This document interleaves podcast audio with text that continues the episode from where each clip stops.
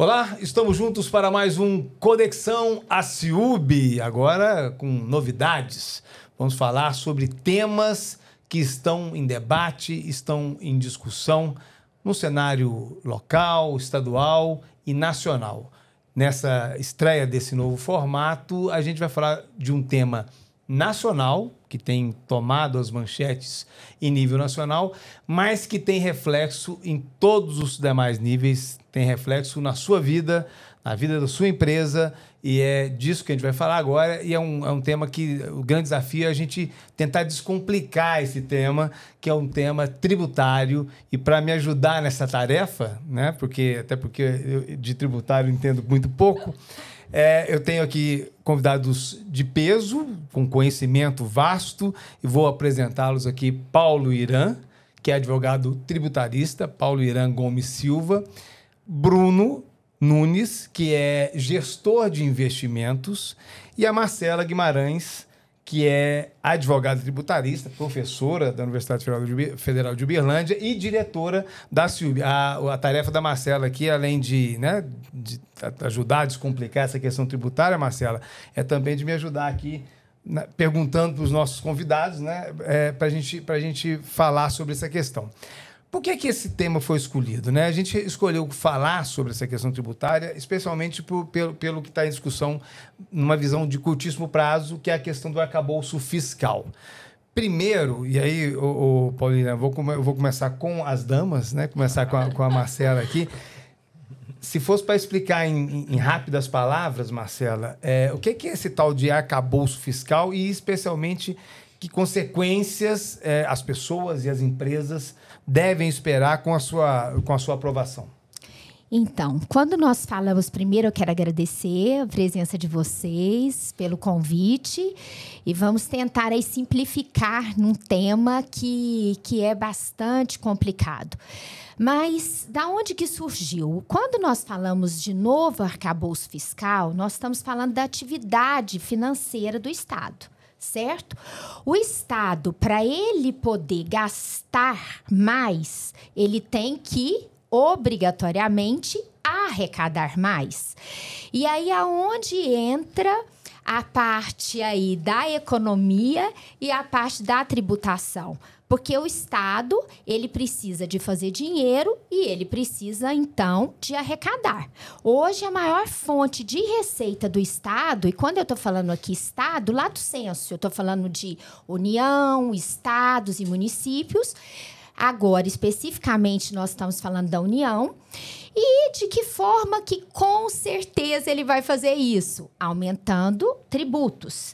E aí as pessoas se enganam muito, sabe, César? Quando a, a, a população ela, ela tem para si que, que apenas empresário que paga tributo. Não, tributo é um custo, como outro qualquer. A empresa, quando ela vai industrializar, quando ela vai vender uma mercadoria, quando ela vende um serviço, o que, que ela tem que colocar? Os custos custos. Quer dizer, quem paga o imposto é quem está consumindo o produto, quem está contratando o serviço. Todos nós. Todos nós. E por isso que nós temos que ter consciência disso. Sem consciência fiscal não há cidadania. Então, então essa questão tributária é um problema de nós todos, não todos é só do, do empresário por, ou do governo. Por que que às vezes quando nós viajamos, a gente fala, gente, mas nossa, olha quanto que custa um iPhone fora do Brasil. E as pessoas tendem a achar, ah, isso é um problema do empresário brasileiro. Não, é um problema do custo tributário. Mas voltando à questão do arcabouço fiscal, só um pouquinho do arcabouço fiscal, é, ver se eu estou falando, aí você que é economista, o, Bruno, Perfeito. me corrija. É, em, se eu fosse para simplificar, não só do ponto de vista econômico e tributário, mas também político, esse arcabouço fiscal vem sendo muito direto enterrar o que sobrou do tal do teto de gastos, que era um limite de gastos que o, o Estado tinha, né? É, que foi aprovado lá no governo Michel Temer e que foi respeitado por muito pouco tempo, é, diga-se de passagem, e que agora esse acabouço fiscal vem criar novas regras para permitir com que o governo possa gastar mais, como a Marcela já disse, certo? É, é, basicamente é isso? É isso. É, acho que se a gente for parar para olhar com mais carinho, talvez não esteja enterrando apenas o teto de gastos. É. A preocupação é que a lei de responsabilidade fiscal também esteja um pouco ameaçada. É um papo um pouco mais técnico, mas é importante porque quando algum governante faz algo errado de finanças públicas, nesse momento, ele pode ser responsabilizado. E se as contas começam a sair dos eixos, existem mecanismos para automaticamente tentar fazer com que isso volte para um patamar normal. E, E- o arcabouço fiscal muda aparentemente um pouco dessas duas coisas, né? Então, é isso e é importante falar. Eu contextualizei a questão do teto.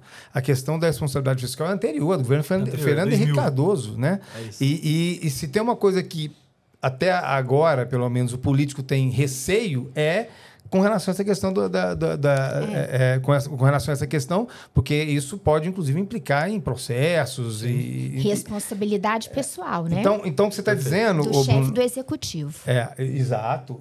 Responsabilizar é, é, criminalmente, Exato. e civilmente. A questão é ficar inelegível, que é o maior medo Perfeito. deles, né? Do, do político de maneira geral. Mas então só me explica melhor.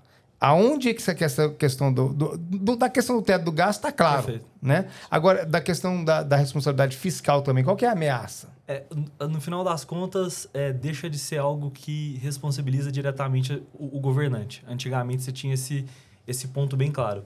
É, além disso, pela lei de responsabilidade fiscal, tinha uma necessidade dos governantes imputarem, num período, se eu não me engano, trimest- é, bimestral, qual que seria a perspectiva de superávit, né? E se por acaso as coisas começassem, no aspecto de contas públicas, a saírem, eles tinham que tomar alguma providência. Hoje, eles estão alargando um pouco esse prazo de bimestral, bimestral para trimestral, e a gente ainda tem um pouco dessa responsabilidade direta no governante, naquela pessoa física, se afastando. E estão tentando trocar essa responsabilidade por um simples pedido de desculpas, do tipo, tentei, não consegui, desculpa. Mais ou menos com o que acontece hoje no Banco Central quando ele não consegue cumprir as tais metas de inflação. Deu errado? Vai lá no Congresso, fala que não deu, manda uma carta explicando. Então, acho que é uma coisa séria quando a política monetária não consegue estabelecer seus objetivos, de controlar a inflação. E aí a, a gente acha que realmente para justificar o que está acontecendo com o Banco Central, talvez uma cartinha seja suficiente. Mas problemas em contas públicas, ter como saída quando algo der errado, uma cartinha nesse sentido, que um mais ou tipo, menos devo, não nego, pago É, quando puder, né? a gente perde algo fundamental que está funcionando desde os anos 2000, como você bem comentou. Então, acho que é um problema sério. Acho que, para linkar um pouco com o que a Marcela estava falando, a, a mudança do arcabouço fiscal também, ela traz uma coisa muito importante. Até então, a gente tentava ficar com as contas do governo no azul mirando na despesa. Isso era o teto de gastos. Olha, não vou gastar muito e de ano em ano eu vou gastar no máximo a correção extra que a inflação me tomou ali como governo de orçamento. Nesse momento, a gente para de olhar para o controle das finanças Despesa. da despesa e, infelizmente, começa a olhar para o lado da arrecadação do governo. Que aí era o que a, a Marcela estava introduzindo muito bem, que é agora os canhões todos voltam para tirar um pouco de dinheiro do setor privado. É. E setor privado não é rico ou empresário. É. Famílias, consumidores, e aí transfere isso agora para o bolso do governo. Colocando o Paulo Irã na conversa, Paulo Irã, o, é- é- essa, essa é a grande preocupação, né? Porque do jeito que está composto o arcabouço fiscal, e nem é uma crítica, porque é, é- é tipo assim, é o, o- talvez o menos ruim diante da, da, da- das circunstâncias, mas o que já sinaliza é de que o, o governo passa a, a, a ver o- tudo que pode fazer para aumentar a arrecadação. E quando fala em aumentar a arrecadação, né, Marcela? Aumento de imposto. Exato. É. Exatamente. Bom, primeiro, boa tarde a todos e obrigado pelo convite. Uma honra muito grande é, compartilhar essa mesa de discussão com vocês. Ah, e é um assunto, de fato, é, muito relevante e o Bruno levantou uma questão que merece uma atenção e uma atenção do legislador, que é justamente a Lei de Responsabilidade Fiscal, que nos últimos 22 anos foi responsável por manter o Brasil como um país é, seguro para investimentos ou o mais seguro possível. Ah, agora a gente passa a ter uma questão vinculada a, metas. É. E metas eh, podem não ser alcançadas. Exato. E se elas podem não ser alcançadas, as despesas serão eh, meramente eh, objetos de desculpas, efetivamente, quanto ao não cumprimento. Então, esse ponto é um ponto relevante e o governo passa a, a focar muito na, no, no aumento da receita. mas a gente já tem uma carga tributária extremamente alta no Brasil. O Brasil tem, é, em, em relação ao PIB, carga tributária dos países da OCDE. Sendo que, enquanto nós temos aqui carga tributária da ordem de 33% do Isso PIB. em média, né? Em média, exatamente. Ah, os países da América Latina têm 22%. Ou seja, ah, nós estamos na América Latina é, com carga tributária de países da OCDE. Não é, não é absolutamente nada é, razoável e factível. E as medidas que nós já vimos serem ditas pelo governo para aumentar a arrecadação é, não, não são é, totalmente adequadas. É, foi dito aí dos jabutis tributários. Ah, o Brasil tem 600 bilhões de jabutis tributários.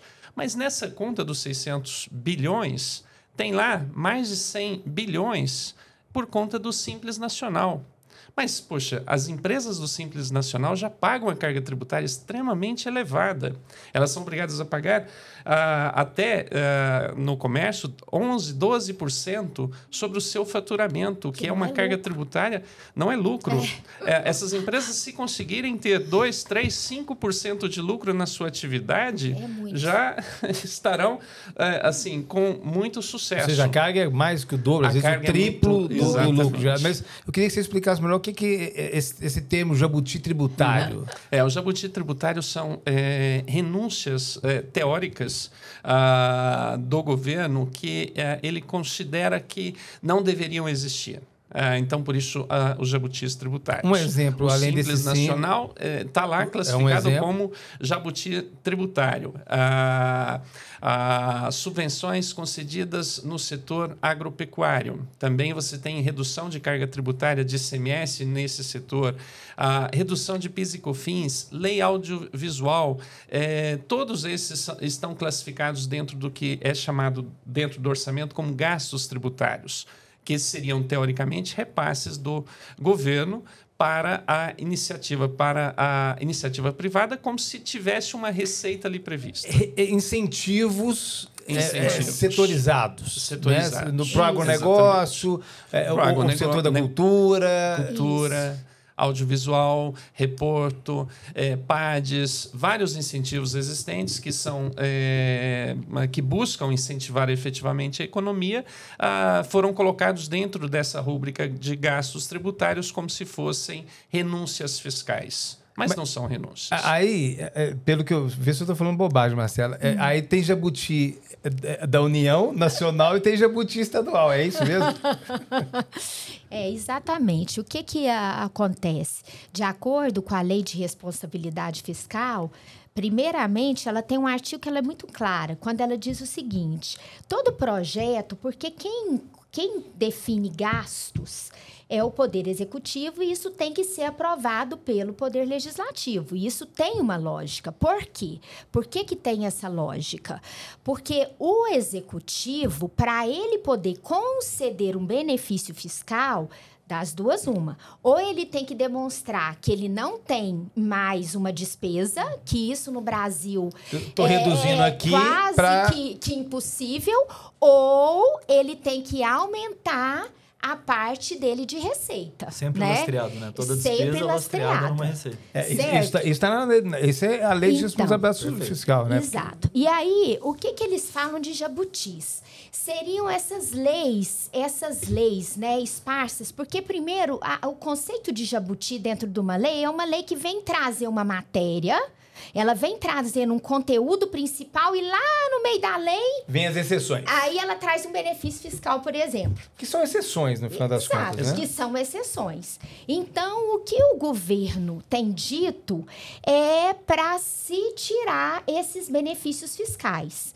E é onde eu falei que todos nós somos impactados por isso. Porque quando o governo vem com esse discurso, é, e, e parece muito sensato, né? Eu vou tirar determinado benefício fiscal porque o segmento A está sendo beneficiado, o segmento B. E aí a população ela olha para aquele discurso, que é um discurso muito retórico e sedutor, e ela fala assim: nossa, realmente, nossa, que que então aquele essa segmento- indústria indústria. Eles, olha, né? olha É. lá, a indústria está cada dia mais rica, né? Não paga tributo, mas não é essa a história. E isso não, não, não funciona assim. E, e- e- igual o doutor Paulira estava comentando aqui, o problema da, do nosso sistema tributário é que, no final das contas, quem vai pagar é o consumidor final. Porque no Brasil se tributa tributos indiretos. O que, que é isso? Tributação incidente sobre consumo. Então, não existe isso de falar ó, um determinado segmento está sendo prestigiado.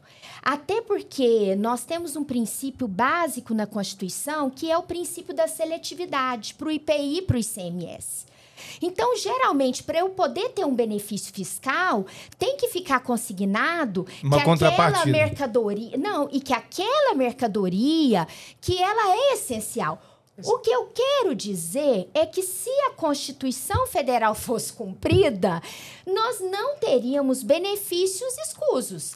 Todo benefício fiscal, ele tem que observar essa regra básica de lei de responsabilidade fiscal. Não é assim. O governo, ele, não, ele nem pode. O chefe do executivo, ele nem pode fazer isso. Ele não pode. Ele tem que obedecer à lei de responsabilidade fiscal. Agora, então, aí, isso ficou claro. Agora, falando especificamente sobre esse movimento que vai gerar a questão do arcabouço fiscal, que é esse movimento que o, do governo com a boca bem grandona, com uma fome gigantesca por aumentar a arrecadação e vai procurar, né, como o Paulina falou, aonde que eu posso pegar. Sim. Um desses, de- de- desses movimentos que a, gente, que, que a gente viu aí final de abril, né, e e agora em maio, que ainda está em discussão no, no- no STJ, aí teve liminar para suspender a- a- a- o julgamento lá do STJ, é uma mudança, e aí agora vai complicar um pouquinho, tecnicamente. É, deixa eu, deixa eu, eu, falar como leigo, e aí você depois me conserta se eu falar errado. Que é, é o seguinte: é, esses benefícios, quando ele, ele, ele é, é dado um benefício para um segmento da indústria, por exemplo, e, é- e por conta disso, lá no final tem o, o lucro que ela, ela é, aferiu no ano, e sobre esse lucro é. É, é- é- é- incide o imposto de renda pessoa jurídica, certo? Isso. Até aí eu estou indo bem? Tá. E a contribuição Isso. social sobre o lucro líquido. O que. ah, é, isso. E o que o governo federal está dizendo é o seguinte: é, não, o lucro que deve ser incidir os impostos federais não é esse que a empresa está falando. É esse, mais o benefício que foi concedido, por, por exemplo, pelo Estado via ICMS, por exemplo. Né? É isso? É, é, Mais ou menos? é, mais ou menos é isso, né?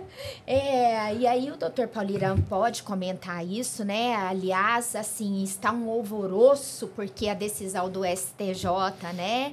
É, o acordo ainda não, não foi publicado, tratando justamente dessa matéria, se as subvenções para investimento, elas devem compor é, se elas devem ou não compor aí a base, né, para a tributação do imposto de renda. Mas assim, é mais ou menos o que você falou. Todo tributo, eu não falei que todo tributo é custo. Então a empresa, na hora dela, dela paga, dela chegar na base de apuração do imposto de renda e da contribuição social sobre o lucro, o que, que ela faz? Ela deduz as despesas dedutíveis, certo? O ICMS não é um Que tributo. nem uma pessoa, Não renda é? da pessoa física Isso, também. Exatamente. A mesma lógica. A mesma lógica. O ICMS não é um custo. Sim. A empresa, ela então, ela não tem o custo que é o ICMS, porque para ela poder vender suas mercadorias, ela tem que pagar o ICMS. Muito bem. O que que a União diz então? Se antes você tinha um custo de 18 e agora você tem um custo de 10, significa que aumentou o quê? A sua margem de lucro. Isso, Porque antes esse é o você- argumento da União, É, né, do governo federal. Porque se antes você tinha uma despesa de 18, aí o Estado te deu um benefício e agora você não paga Antes mais. você pagava 18% de ICMS e agora É. você paga 10% de É, ICMS. numa alíquota, exato. Então, o que, que a Receita está dizendo? Olha, então se diminuiu o seu custo, aumentou, por sua vez, a sua base de tributação de lucro. E aí ela pretende tributar. E aí veio uma lei complementar tratando dessa questão da subvenção para dizer o seguinte, porque lá no passado tinha uma discussão. O que que eu não posso compor à base? Subvenção para custeio, subvenção para investimento, mas enfim, essa, a nós, nós temos é que clarear essa discussão. E aí, é, eu vou passar a palavra até para o doutor Paulo Irã, para ele poder resumir isso, o que, que foi o entendimento do, do STJ ontem, que ele estava discutindo justamente quando é que as empresas vão poder excluir esse benefício fiscal da base de cálculo do imposto de renda e da contribuição social sobre o lucro líquido. Então, a decisão do STJ é basicamente isso. É, até, até para contextualizar, né? Quem está assistindo pode estar tá assistindo isso no meio de maio, claro. no final de maio, uhum. né? O programa, o Conexão Ciúbe, essa é a edição do mês de maio do Conexão Ciúbe, é, e, e, e a gente está falando de, uma, de uma, uma decisão do STJ que está subjúdice, porque tinha inclusive uma liminar suspendendo Exatamente. o julgamento, mas no, pelo menos, né, Paulina, tem uma indicação do que, do que o, o STJ é, entende pela, da matéria. E eu acho que é, é, nesse sentido que eu queria que você explique, explicasse para a gente. Não, perfeito. É, o STJ, é, em 2017, ele deixou claro, a jurisprudência foi consolidada no sentido que a, a União não poderia se aproveitar do benefício concedido pelo Estado. Se o Estado abriu mão de parte da sua receita para incentivar uma empresa a se instalar em seu território, a União não poderia se aproveitar disso para é, é, tributar o imposto de renda Porque que o Estado tem autonomia um para isso, está no Pacto o Federativo. O Estado tem autonomia para isso, está no Pacto Federativo, então ele fez, ele concedeu esse benefício e, portanto, a União tem que respeitar e tributar somente a outra parcela. E, e uh, começou a partir daí uma discussão quanto a, a que tipo de incentivo que seria caracterizado como incentivo. Ah, bom, ficou claro que aquilo que for crédito presumido e tudo mais, a União não pode é, tributar. Ah, mas e, e, e, os incentivos concedidos sob a forma de isenção, sob a forma de diferimento do imposto, sob a forma de redução de base? Que não deixa de ser um incentivo também. Isso. O tributo, todo o tributo vai para preço, efetivamente. E ah, on, ah, agora recente, no final de abril, tivemos essa decisão do STJ no sentido de que esses tributos que são concedidos não, não, não sob a forma de um repasse direto do Estado para o contribuinte, é, redução de base de cálculo, diferimento isenção, esses é, não estariam impedidos de ser tributados pela União. É, exceto se estiverem enquadrados na Lei Complementar 160 como subvenção para investimento. É agora que você vai ter que explicar. Então, quer dizer, Exato. Que, é difícil, hein? A União pode, exceto. É certo. O tal do exceto é que é... Exceto. Exatamente. É. E isso é o mais complicado para o nosso empresário, né? Porque uh, o empresário, o, o que ele precisa ter é segurança para fazer as suas operações. Uh, e quando não, não tem essa segurança, ele tem um cenário realmente complicado para é, é, tratar desse assunto. Ah, pela legislação, você um, um, incentivo fiscal você não pode distribuir como lucro ao acionista, Isso. ao acionista, ao sócio, ao investidor. Então essa é a regra geral do incentivo. Ele tem que ser utilizado na operação da empresa. Então, se você utilizou na operação da empresa, você não paga o tributo é, sobre essa parcela. É a regra de ouro. É a regra de ouro, certo? Então, se o contribuinte recebeu o benefício e deixou esse benefício é, é, dentro da empresa, teoricamente não poderia pagar. Veio essa decisão do STJ, que ela não é uma decisão, como é, muitos têm dito, que a, a União ganhou essa discussão. não. não. Por quê? Porque se o incentivo tiver sido concedido como forma de é, atrair o investimento para o Estado, continua não podendo ser tributado Exato. pelo imposto de renda. É, isso traz uma certa insegurança. Nós tivemos. Existe um. É, a impressão que quando você falando assim, a, a impressão minha de leigo é que existe uma certa subjetividade na, na, questão. E quando tem subjetividade, aí complica, né? Ou, tô, ou, não- ou não? É, Existe uma certa subjetividade, mas tem uma regra de ouro, que é essa Isso. regra de não distribuir, Distribuir como lucros. Se distribui como lucros, tributa. Ok, perfeito. Exato. Se não Se distribui não como lucros, quer dizer que ficou dentro da empresa, não é E, tributado. e aí, se Exatamente. me, permite, se me permite, doutor Paulirão, para poder pegar esse gancho, e eu gosto muito assim de ir trazendo, né? Porque eu falo que a sociedade ela tem que entender minimamente dessa questão de tributação. E, e, e aí o governo vem com essa situação, né? E para o leigo fica parecendo isso mesmo. A priori, não fica? Nossa, mas a empresa não tá pagando esse benefício? Aí a população, e aí o governo vem Por com isso que é essa... saúde, É, educação. pronto. É, aí o governo argumento. vem Tá decidido. com essa retórica. O governo vem com essa retórica e dizendo: olha que absurdo, então nós estamos querendo tirar esse benefício da empresa. Mas, gente, a lei é muito clara. Esse benefício da empresa é para a empresa continuar operando. Porque quem gera receita é empresa. Quem gera emprego é empresa. Se não tiver empresa, não tem emprego, não tem receita, não tem nada. E, e aí a regra de ouro é essa. A lei é clara.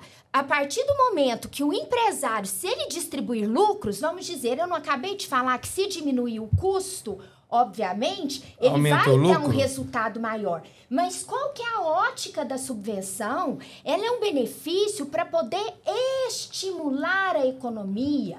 então, E é o que se você está é- falando, se aumentou o lucro, o lucro é, ele é integralmente tributado. né? Então, se o empresário utilizar disso e distribuir, a própria lei já é clara. Ele vai pagar. O imposto de renda. Agora, o que a lei está assegurando é essa manutenção da atividade, a manutenção dos empregos, é, é o giro da economia. Enquanto E a autonomia dos estados também, então né? não é um benefício. Exato, Perfeito. e a autonomia, porque seria a mesma coisa assim, o, está, o Estado abriria mão de um recurso dele e aí a União viria com 34% em cima daquilo que o Estado está abrindo mão. Ah, ou seja, o benefício, ele seria, né, doutor Paulirã? Capturado E muitas vezes É, ficaria anulado, até né? mais caros, né? A Exatamente. operação ficaria mais, Exato. mais onerosa, dependendo da situação da empresa. É, não, e perderia completamente o sentido, né? Perderia o sentido. E a Lei Complementar 160, ela veio para trazer uma pacificação nesse assunto, porque desde ah, 78, talvez, ah, havia uma discussão muito forte quanto a isso. Ah, ah, ah, o incentivo, a subvenção foi ou não para investimento? Isso gerava uma discussão muito forte, Ah, porque investimento, aos olhos da Receita Federal, era entendido como a, a construção de um prédio, a aquisição de uma máquina, mas para você fazer uma empresa operar, você tem que ter estoques, você tem que contratar mão de obras, ah, você tem que investir na sua marca, tudo isso é investimento, efetivamente. Então, por isso, a regra de ouro e que, muito longe de terminar a discussão, essa decisão do STJ, ela traz essa dúvida ah, e essa, esse risco de um questionamento quanto a esses incentivos. Aí, Bruno, é, voltando para o mercado. Né? Ótimo. Você é o cara do mercado. Eu não então, entendi nada disso aqui. É. Tô brincando. Volta- Tô brincando, tô brincando. Conseguiu entender? Não, ele tá brincando. Entendi, Até eu entendi, entendi, entendi, mas entendi. claro que ele entendeu. O, mas aí é o, é, é o, é o- é o tal do, do mercado, é o seu mercado, olhando mercado. essa confusão toda. Sim. Que tipo de consequência e reflexo a gente pode esperar aí numa visão de, de curto e médio prazo? Juros, como é que vai ficar? Juros, a inflação, questão né? do, do- do- da Dólar. grana. É. Acho que são perguntas pertinentes, né? Bom, vamos pensar como que a gente inicia esse raciocínio. Eu acho que a forma mais fácil é a gente pensar, César, que o governo está brigando fortemente para controlar a inflação. A gente pode até imaginar pelos últimos dados que ele está conseguindo vencer essa batalha e provavelmente vencer essa guerra. E aí começa uma pressão. Tem que abaixar juro, tem que abaixar juro. Por que, que eu comento disso numa história de arcabouço fiscal e, inclusive, essa sanha do governo toda, né, para aumentar a arrecadação? É porque quando você começa, aparentemente, enquanto governo, junto com o Banco Central, né, desempenhando esse papel de, de, de, de, de, soldado contra a inflação, quando você começa a ganhar, de repente você começa a ter um vazamento no outro lugar que bota um pouco de incêndio é, um pouco mais de lenha nessa fogueira da, da inflação. Porque toda vez que você tem alguma perspectiva de maior arrecadação, as empresas vão repassar aos poucos isso ao consumidor, vai passando para o preço. Então, uma trajetória de preço que estava tentando nos itens básicos de mercado se estabilizar e cair, a gente começa a ver esse negócio mudando um pouco, ganhando um fôlego para talvez os empresários pensarem na composição de preço de aumentar isso. Então, isso é muito importante. É, tirando isso, o que, que a gente pode é, pensar também, né? É, acredito que do lado é, do próprio arcabouço, o que a gente tem de sinalização nesse instrumento é de um governo que deve continuar gastando lembra bem do que você comentou no início, tá? É, a gente sai de um teto de gastos que tira o, a vontade do governo, né? Ou proíbe ele de é, gastar é, além da inflação. Bota um limite, né? A vontade vai estar tá lá. A mas vontade assim... vai estar tá lá. Trava, né? De fato, para a gente começar a trocar agora, se o arcabouço fiscal passar como está, para algo que pelo menos vai subir na casa de 0,6% de um ano para o outro esses gastos até 2,5%. Então, veja bem, a inflação que estava começando a mostrar sinais de arrefecimento ganha dois novos itens para botar ela para cima, que seria mais tributação tende a virar mais preço para o consumidor, e inflação nada mais é do que preço subindo. E do outro lado, quando você tem muitos gastos na economia, seja as famílias gastando muito, as empresas ou o governo, isso vai repassando também para os preços. E aí a gente está vendo um arcabouço que diz: sim, nós queremos gastar mais do que apenas a inflação, pelo menos 0,6% e limitado até 2,5% do que foi o, o, o, o, gasto do ano anterior. Então, é um governo que se bota na mesa como alguém que veio para gastar. Isso também traz mais sinalizações de inflação.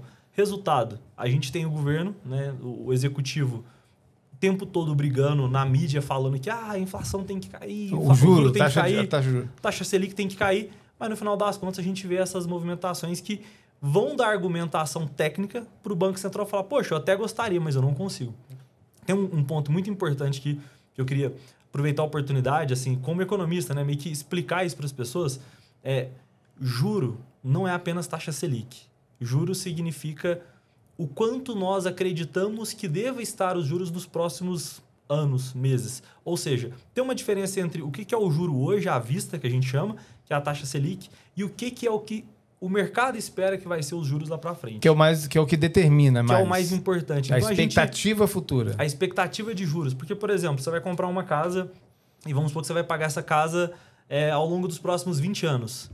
Eu não vou pensar em cobrar um juro seu enquanto instituição financeira olhando para quanto que está a Selic hoje, mas sim a minha expectativa de juros que eu tenho male male pelos próximos 20 anos.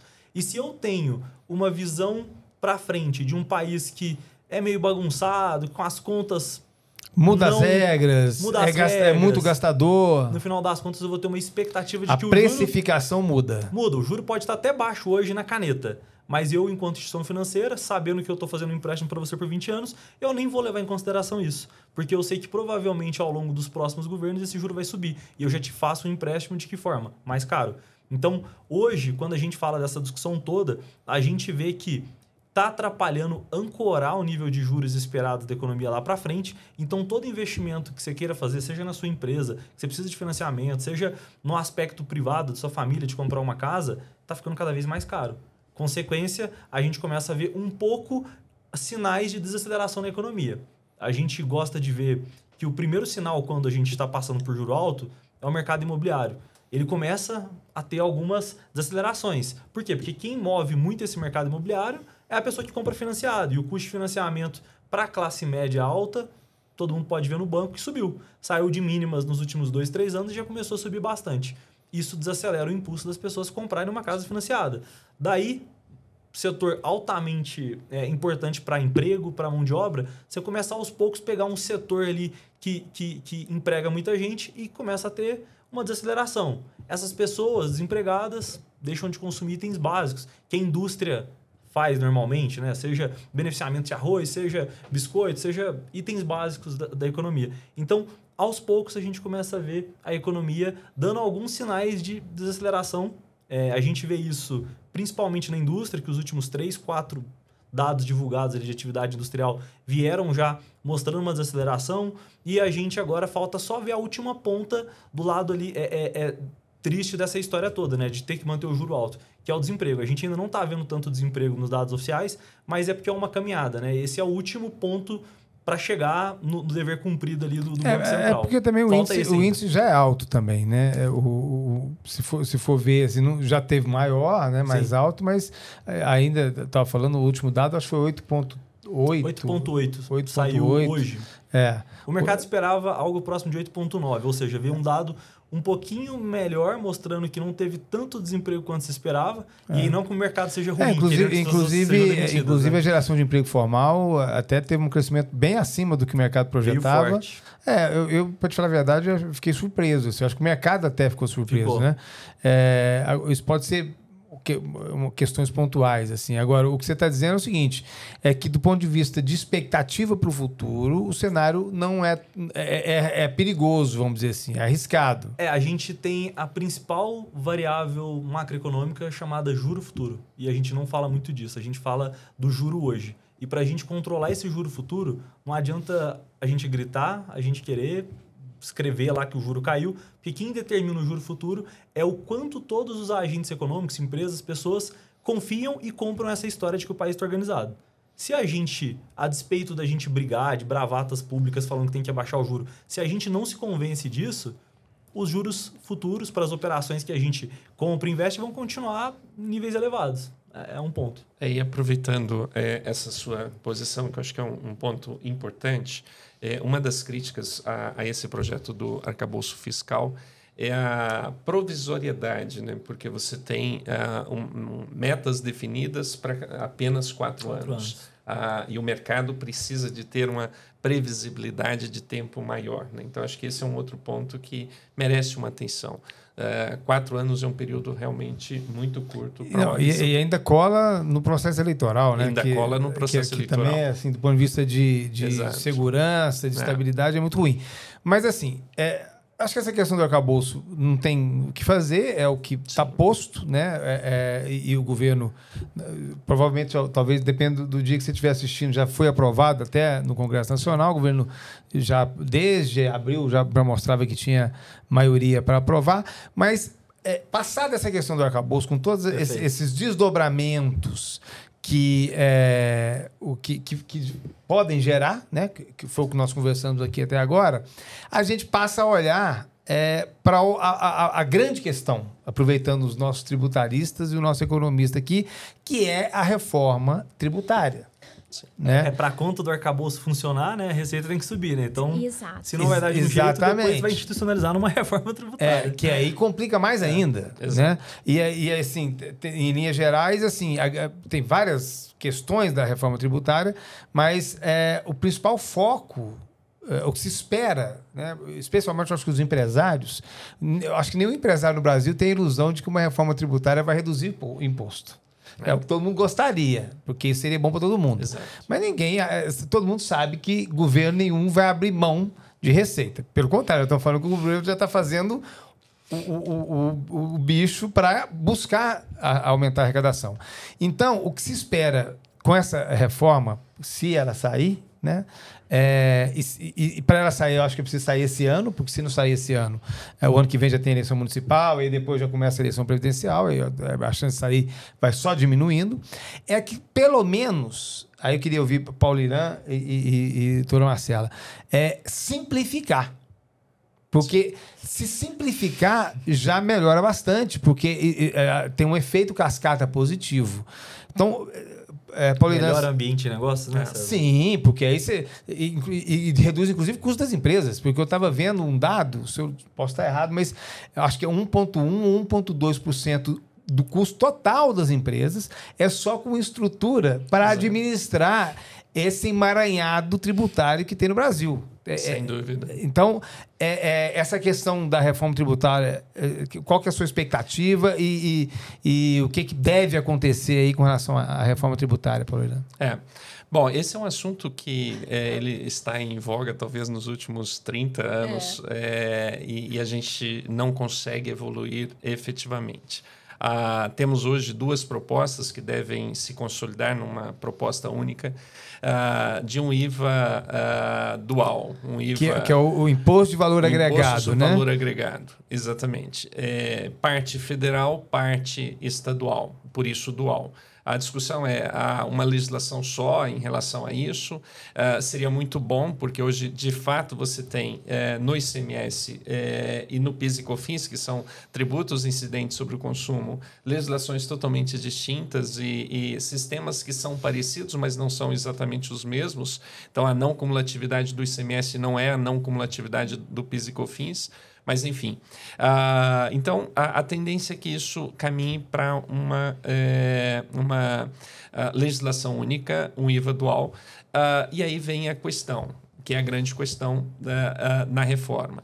Simplificar todos todos queremos, acho que ninguém é contra isso e todos esperam isso. E o governo fala que a reforma tributária não aumentará impostos é, ela será neutra. Mas uh, sinaliza uma carga tributária de 25%. É, na última semana de abril, teve uma pesquisa divulgada da Escola de Pós-Graduação da FGV que indica que a alíquota para ser neutra seria da ordem de 6,96%. Ou seja, nós temos o governo dizendo que a alíquota será neutra com 25%, estudos técnicos dizendo que para ser neutra deveria ser 6,96. Ah, há uma, uma distância absurda. Uma né? distância absurda, exatamente. Então, a reforma tributária ela seria muito importante para reduzir o emaranhado que a gente tem de eh, legislação, de regras, de normas, ah, de diferenças entre os estados. Hoje, Uh, um produto que às vezes uh, num estado tem uma tributação, no outro o produto similar tem uma tributação totalmente diferente Isso. sem uma justificativa. A gente tem um sistema de substituição tributária que é, uh, era anteriormente para minimizar a sonegação fiscal, reduzir a sonegação fiscal, mas hoje ele não é uniforme, ele incentiva a sonegação fiscal uh, e, e, cria distorções é, é, muito relevantes. E, e, não se tem certeza de, no, na nova proposta, se é, teremos, é, terminará a substituição tributária. O que é dito é que o artigo 150 da Constituição, que prevê a substituição, não será alterado. É, e me permite claro. é, falar um pouquinho, né, para poder esclarecer o que é essa substituição tributária. A substituição tributária, ela é terrível, né? Principalmente para as empresas do simples, Exato. né? Porque o que é a substituição tributária? Então, eu vou revender, por exemplo, esse copo, certo? Eu sou uma empresa do simples que eu revendo esse copo. Eu preciso comprar o copo, certo? Eu preciso comprar o copo da indústria, certo? Só que eu sei por quanto que eu vou revender esse copo. Eu nem revendi esse copo ainda. Então, o que é a substituição tributária? Na hora que eu vou comprar da indústria. Eu já tem que falar. a quanto... indústria, ela já é obrigada a recolher o ICMS dela, que é o próprio, porque ela está me vendendo o copo, e ela já é obrigada a reter o ICMS meu, que sou revendedora do copo. Para isso, eles usam uma base presumida. Aí vamos pensar para uma empresa do simples. Então, ela tem que antecipar um tributo cujo o, o, fluxo de caixa dela fica totalmente comprometido. Ela não sabe sequer ainda se ela vai vender. E ela não sabe também por quanto ela vai vender que é a grande questão também que foi julgada pelo Supremo Tribunal Federal, né? Que quando nós chegamos nos postos de combustível, por exemplo, a, a, aqui no Brasil, a, o combustível, por exemplo, ele era tributado por uma base bem maior do que o, o, o posto vendia. vendia. Então, é isso que o, que o doutor Paulo Irã está trazendo. E aí vira um crédito é isso? É, teoricamente não. deveria virar um é, crédito. Um crédito para a empresa. Tipo assim, é. olha, eu falei que ia vender por, por 10, só vendi por 8. Então tem dois que eu, que eu é. Que é um crédito para eu poder usar. Olha o tanto que isso é sério. Até 2017, o Supremo Tribunal Federal entendia que eu só poderia restituir caso não ocorresse o tal do fato gerador presumido. Por exemplo, na hora que, esse, que essa caixinha de copo tivesse vindo para minha empresa, um acidente, a caixinha de copo quebrou, certo? Ou seja, eu não vou revender. Nesse caso, a empresa teria direito de ir lá no Estado e buscar uma restituição. Mas olha só, Sim. ela teria que bater na porta do Estado, pedir a restituição é. disso. Aí o Supremo Tribunal Federal entendeu em 2017 não. Quando você comprovar que você vendeu abaixo do valor presumido, você tem direito à restituição. Até hoje o Estado de Minas não restituiu. Porque até hoje, para poder regulamentar isto, por exemplo, quem. Precisaria de uma lei estadual. É, é, é porque quem está no, no débito e crédito, que tem fatos que vende a num valor maior, porque isso pode acontecer também. Também. Mas sim. quem ah, só está sujeito à substituição tributária, uhum. ou seja, o, o, caso de, de postos de gasolina, até hoje não. Então, acho que o que o doutor Paulirã, até me desculpa né? Porque para falar um pouquinho do que, que seria essa substituição tributária, é, o que eu acho que o doutor Paulirã estava falando era exatamente, não adianta a gente ter uma reforma tributária, né, que não desonere consumo, né, doutor Paulirã? Que não pense nesses institutos que são tão exatamente. nocivos para a nossa sociedade. Exatamente. Eu acho que o imposto sobre consumo tinha que ser repensado no país. Exato. Ah, ele é hoje extremamente elevado. Ah, as microempresas, o que elas pagam é imposto sobre consumo, Exato. essencialmente, Exato. porque é uma alíquota presumida sobre o valor do faturamento. Ah, então, nós temos hoje uma das maiores cargas tributárias efetivas sobre consumo que eh, gera uma série de distorções. E aí tem aquela famosa é, curva de Laffer. Né? É, quanto maior a, a, alíquota, é, não necessariamente você terá maior arrecadação. Você tem muitas fugas, efetivamente, as evasões fiscais que levam à perda de arrecadação. Tá? A curva de Laffer ela demonstra exatamente isso.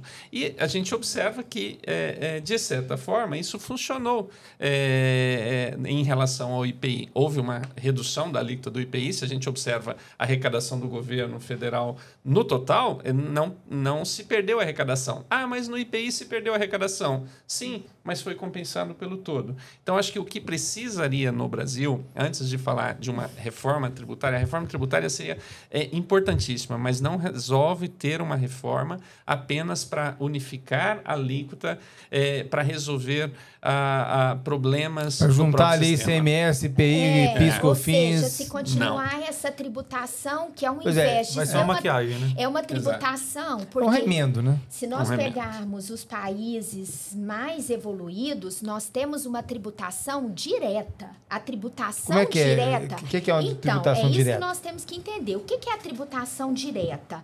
Quando a pessoa ela tem mais renda, ela paga. Então, tributação direta sobre patrimônio e renda. Então, se eu ando num carro, é, né? Vamos pegar, se eu ando num carro que ele custa é, 500 mil, eu vou pagar IPVA em cima de 500 mil. É, se eu tenho uma renda, né? alta, eu vou pagar um imposto de renda. E que eles falam, né? o imposto de renda no Brasil, por exemplo, essa progressividade dele, ela não, não espelha, né? Uma, ou seja, no Brasil, a tributação sobre o patrimônio e renda, ela não é significativa. E o que é a tributação indireta? Vou dar um exemplo aqui um quilo de carne para uma pessoa que ganha um salário mínimo e uma que ganha 150 mil reais por mês. Que é o caso do Bruno aqui, por exemplo. Exatamente a mesma. Isso que é tributação indireta. A tributação é. direta, eu olho a situação do contribuinte. Eu olho a capacidade contributiva do contribuinte. Por isso, direta. Na tributação indireta, ela é nociva, você paga sem ver. Então, ela é a pior que pode existir. Porque a população não vê que está pagando. E quem mais paga, isso já vários estudos publicados, é a população mais pobre. Eu costumo até brincar com os meus alunos, né? Eu falo assim: vocês devem ter um orgulho, né, de falar que vocês não pagam imposto de renda. Eu falo, eu quero pagar muito imposto de renda, eu brinco. Porque para você poder pagar muito imposto de renda, porque de fato você tem que ter muita renda. Então eu engano as pessoas acharem que não pagam tributos. Quem não paga tributo, eu falo, está na pior tá no pior cenário, não é verdade? Porque ela tá arcando com essa tributação indireta e ela não tem capacidade contributiva direta.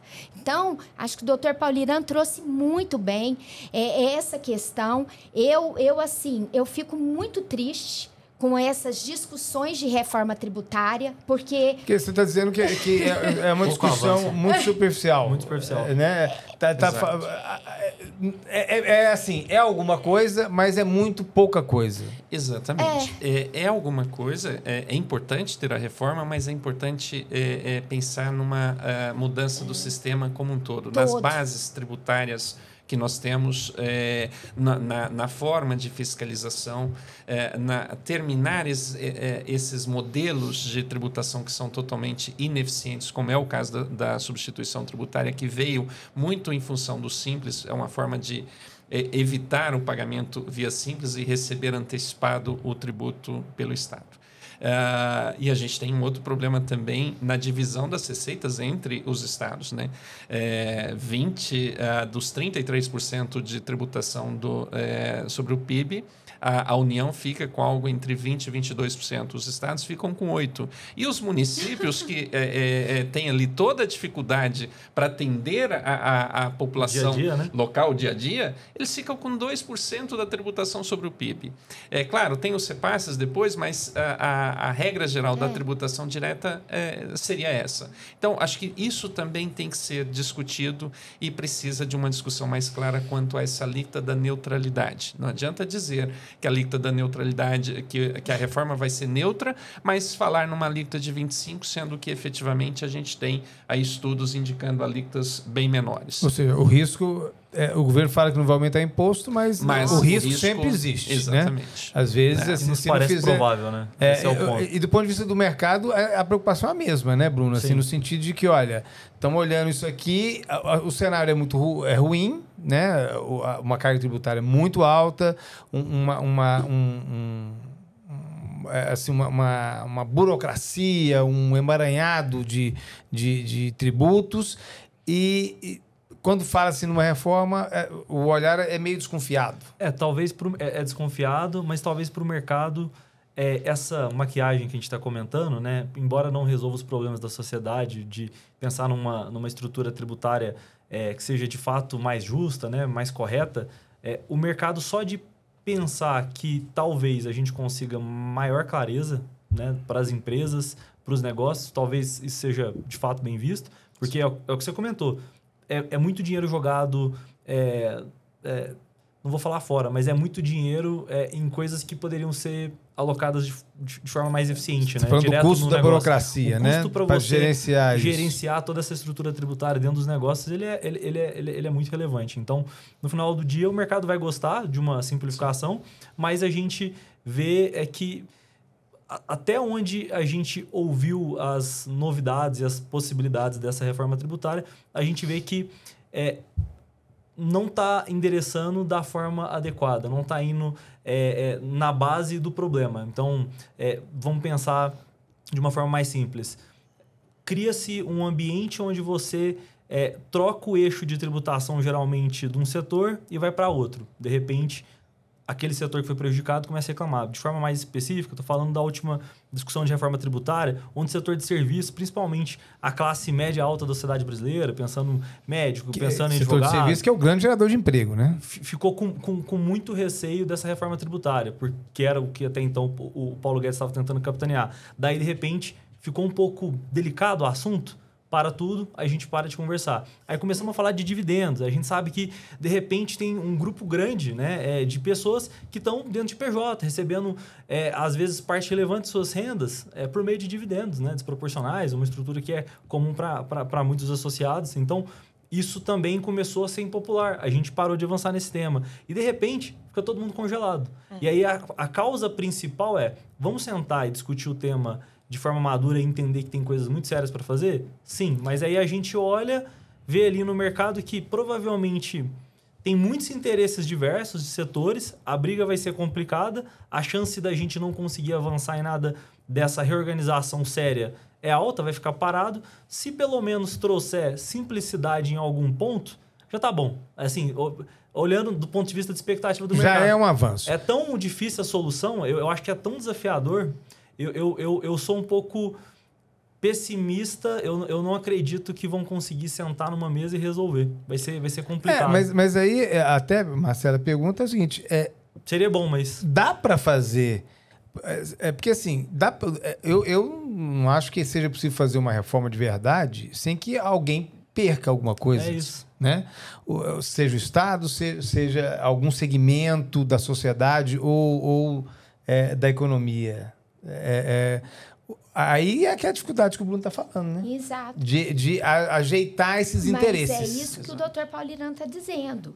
E Nós pegamos o modelo norte-americano que tem a tax, né? É um valor lá de 7%. Você compra a sua mercadoria, você já No máximo sabe, varia de um estado para o outro, mas é, já é sempre, sabe né? exatamente. No preço, Agora, né? aqui no É.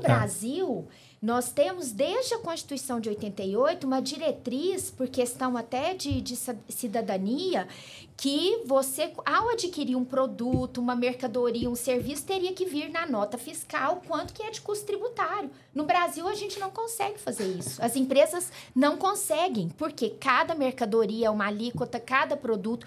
Então, nesse ponto, Bruno, é extremamente necessário. Ajuda muito, E né? eu escu e o outro problema que nós temos demais hoje, né, doutor Paulirã?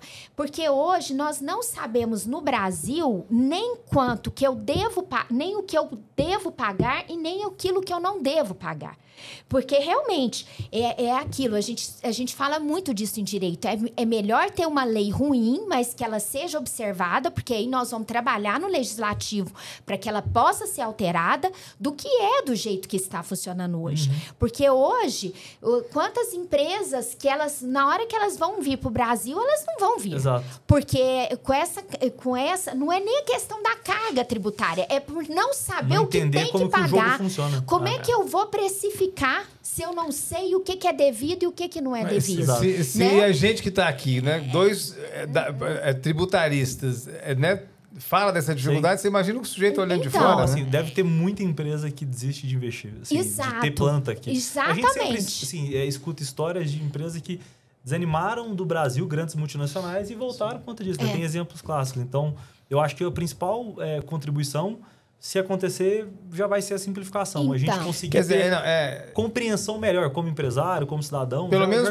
para o, né, o investidor, no geral, especialmente o externo, conseguir entender minimamente. Nosso tempo, infelizmente, terminou. Acho que assim, acho que o resumo que fica, especialmente, é que assim, independente de qualquer coisa no que se refere à reforma tributária, que é, é, o, o que está discutido, sendo discutido no Congresso Nacional, está longe de ser o ideal. Mas, de qualquer forma, é, é, é melhor que aconteça, pelo menos para a gente dar um primeiro passo. Para, como disse a doutora Marcela, depois desse primeiro passo, né, de ficar um pouco mais, menos complicado, a gente te, ir tentando Fazendo avançar. melhorias. né? Mas eu gostaria muitíssimo de, de agradecer a, a participação de vocês, a disponibilidade e os esclarecimentos, né? É, ao Paulirã, ao Bruno, doutora Marcela, e a você que nos acompanhou também, é, mais uma vez, obrigado pela atenção com o Conexão Aciub. O objetivo aqui é, é esclarecer numa visão, é, especialmente para o empresário, mas como ficou muito claro nesse programa, eh, quando você está fazendo es- esse, esse esclarecimento para o empresário, via de regra, faz também para o consumidor, porque no final das contas, quem paga imposto, foi dito aqui várias vezes, quem paga o imposto, no final das contas, é quem consome, é- somos todos nós, e, portanto, é bom que a gente, que- assim como a gente fala muito que a gente precisa de eh, se inteirar do que acontece na política, a gente precisa também, né, doutora Marcela, Exato. é, se inteirar também de como funciona esse ah, tão complicado arcabouço fiscal brasileiro. Mais uma vez, muito obrigado. E a gente se vê no próximo Conexão Açúcar. Até lá.